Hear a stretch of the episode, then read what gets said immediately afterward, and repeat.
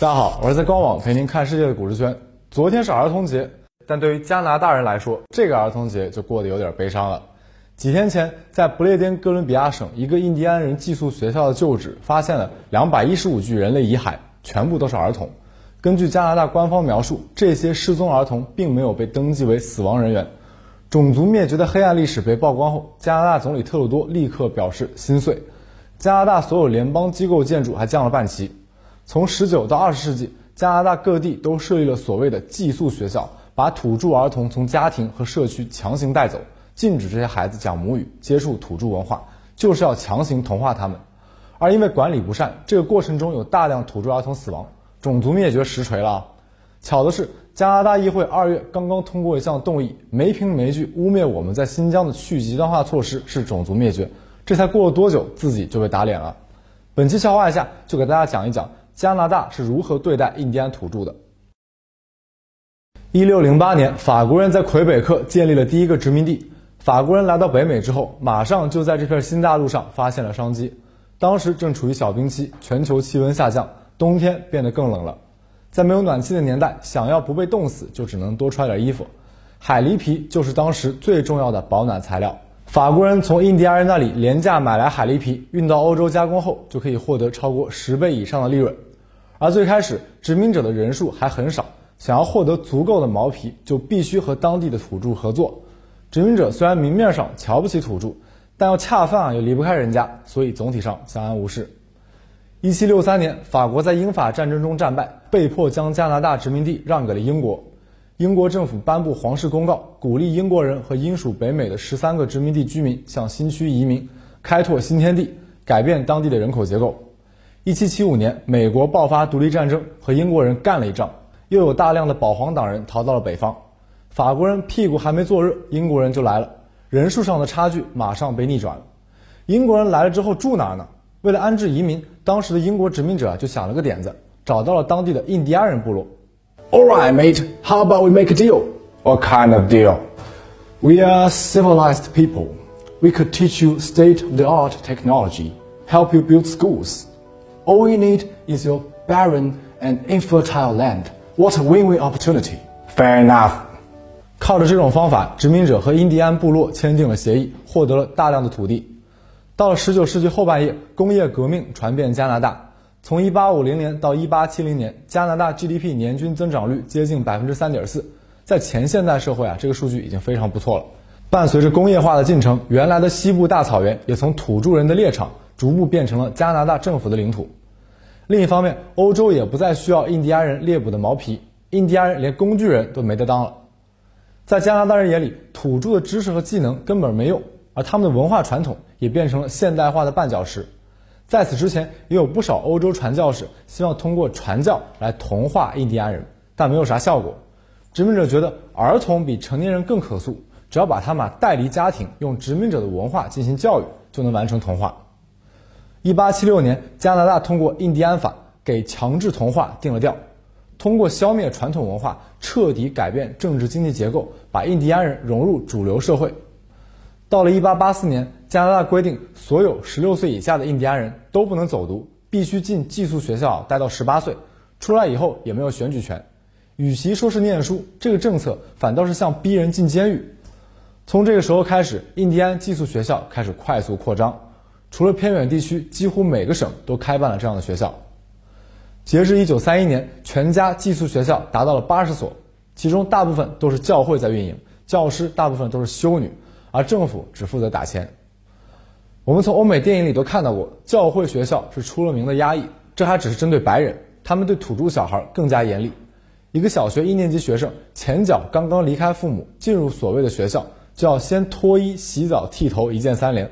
完了还要从修女那儿领一瓶酒精或者煤油，这可不是给你取暖用的，是用来杀狮子的。经过这一番折腾，孩子们去领上一套校服，作为学生只有代号，连名字都不能用。您瞧瞧，这和监狱有啥区别？学生们统一住在集体宿舍，男女分开，一个宿舍最多要挤上四十个人，床和床之间啊间隔一米。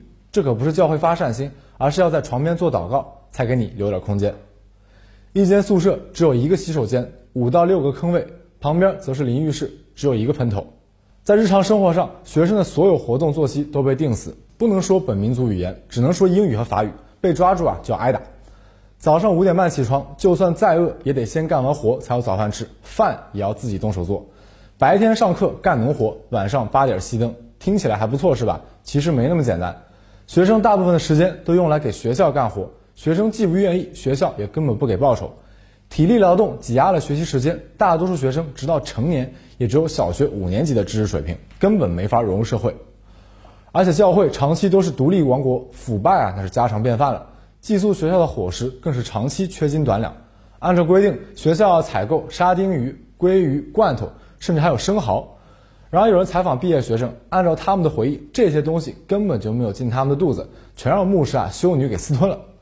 孩子们早餐是一片面包，上面点缀了一点人造黄油，外加一碗燕麦粥；午餐则是牛肉汤，外加牧师们早上的剩饭烤出来的面包丁；晚餐虽然有土豆炖肉，但学校大锅炖菜是什么样的，就不用我帮各位回忆了吧。有小男孩给家里写信说，学校对待他们像猪一样。已经有七个学生因为饥饿逃跑了，一些男生甚至被迫生吃猫肉和小麦，就连加拿大官方都承认，当时有近三成学生因为饥饿体重过轻，而学校的员工和管理者确实能够吃上足够的面包、上好的牛肉和新鲜蔬菜。在照料不当之下，有大量学生死亡。虽然官方统计在近一百年内学生死亡三千二百零一人，但根据加拿大真相与和解委员会估计。由于学校销毁了记录，死亡人数可能是官方数字的十倍。这次发现的这批尸骨，很可能就是学校为了掩盖照料不当导致死亡，却谎称逃跑了的学生。至于那些成功逃跑的学生，很多人也被冻死在加拿大的冰天雪地里。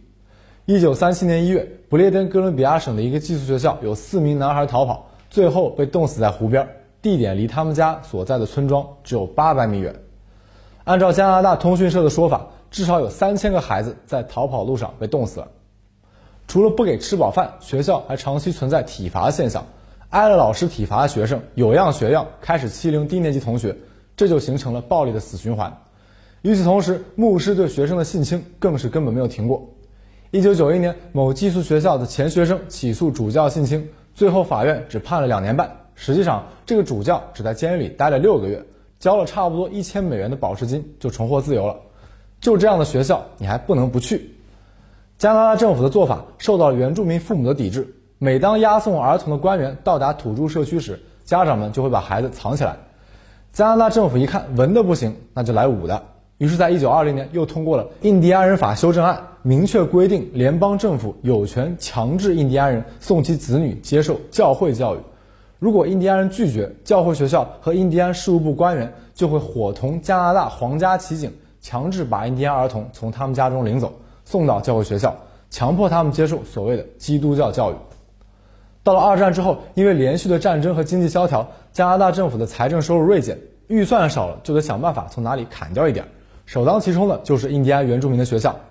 在折腾了一百多年后，加拿大政府终于放弃通过教育使原住民融入白人社会的目标，而把教育的目的转变为使原住民学会在保留地上生活。累了，隔离吧。因为教学资金严重缺乏，学校只能想办法自筹经费，所以干脆连书都不教了，直接找工厂签合同，强迫学生们去劳动。于是，原住民学校的课程设置被进一步简化，老师也是随便找的，校长也只是有一些教学经验的教师兼职。经费上则是能省则省，只上半天课，学生们一般上午接受职业培训，下午就到附近的工厂里去干活了，多赚来的钱还可以补贴学校。这种学校，基本上就和教育无关了。在如此畸形的教育体系下，只有百分之三的原住民学生可以上完六年级，超过七成的学生上不到三年级就辍学了。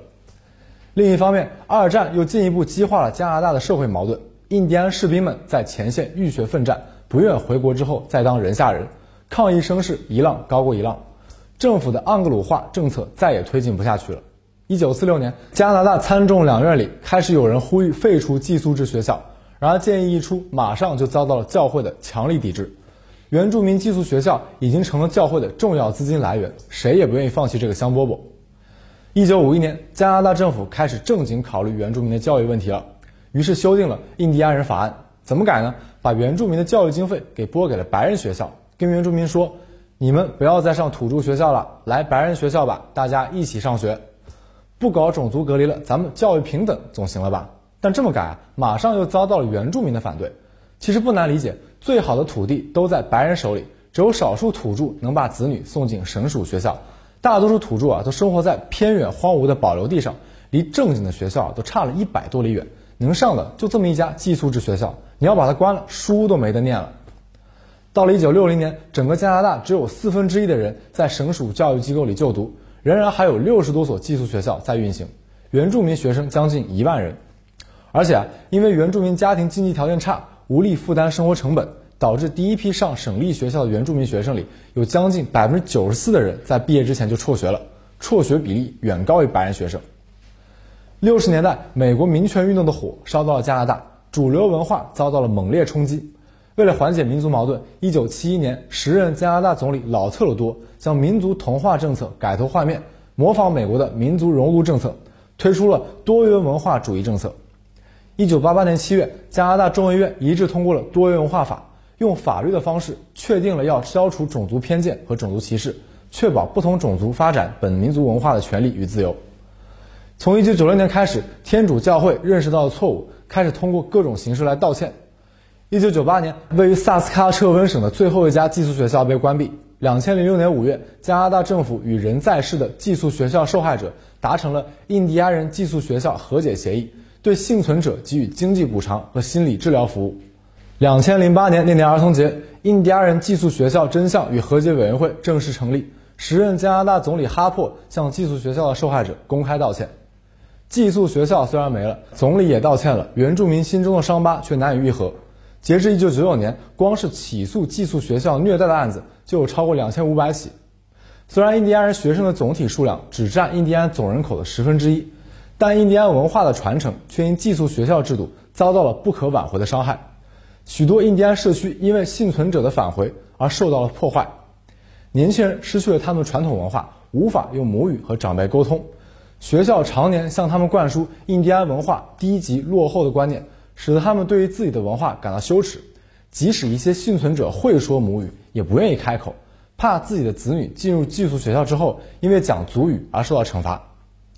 而对于原住民个人，寄宿学校带来的心理伤害，许多人年纪轻轻就患上了心理疾病，再加上经济落后等因素，加拿大原住民年轻人的自杀率是其他种族的五到七倍，而原住民父母自责无力保护孩子，也开始酗酒吸毒。时至今日，原住民依然是加拿大贫困率最高的群体。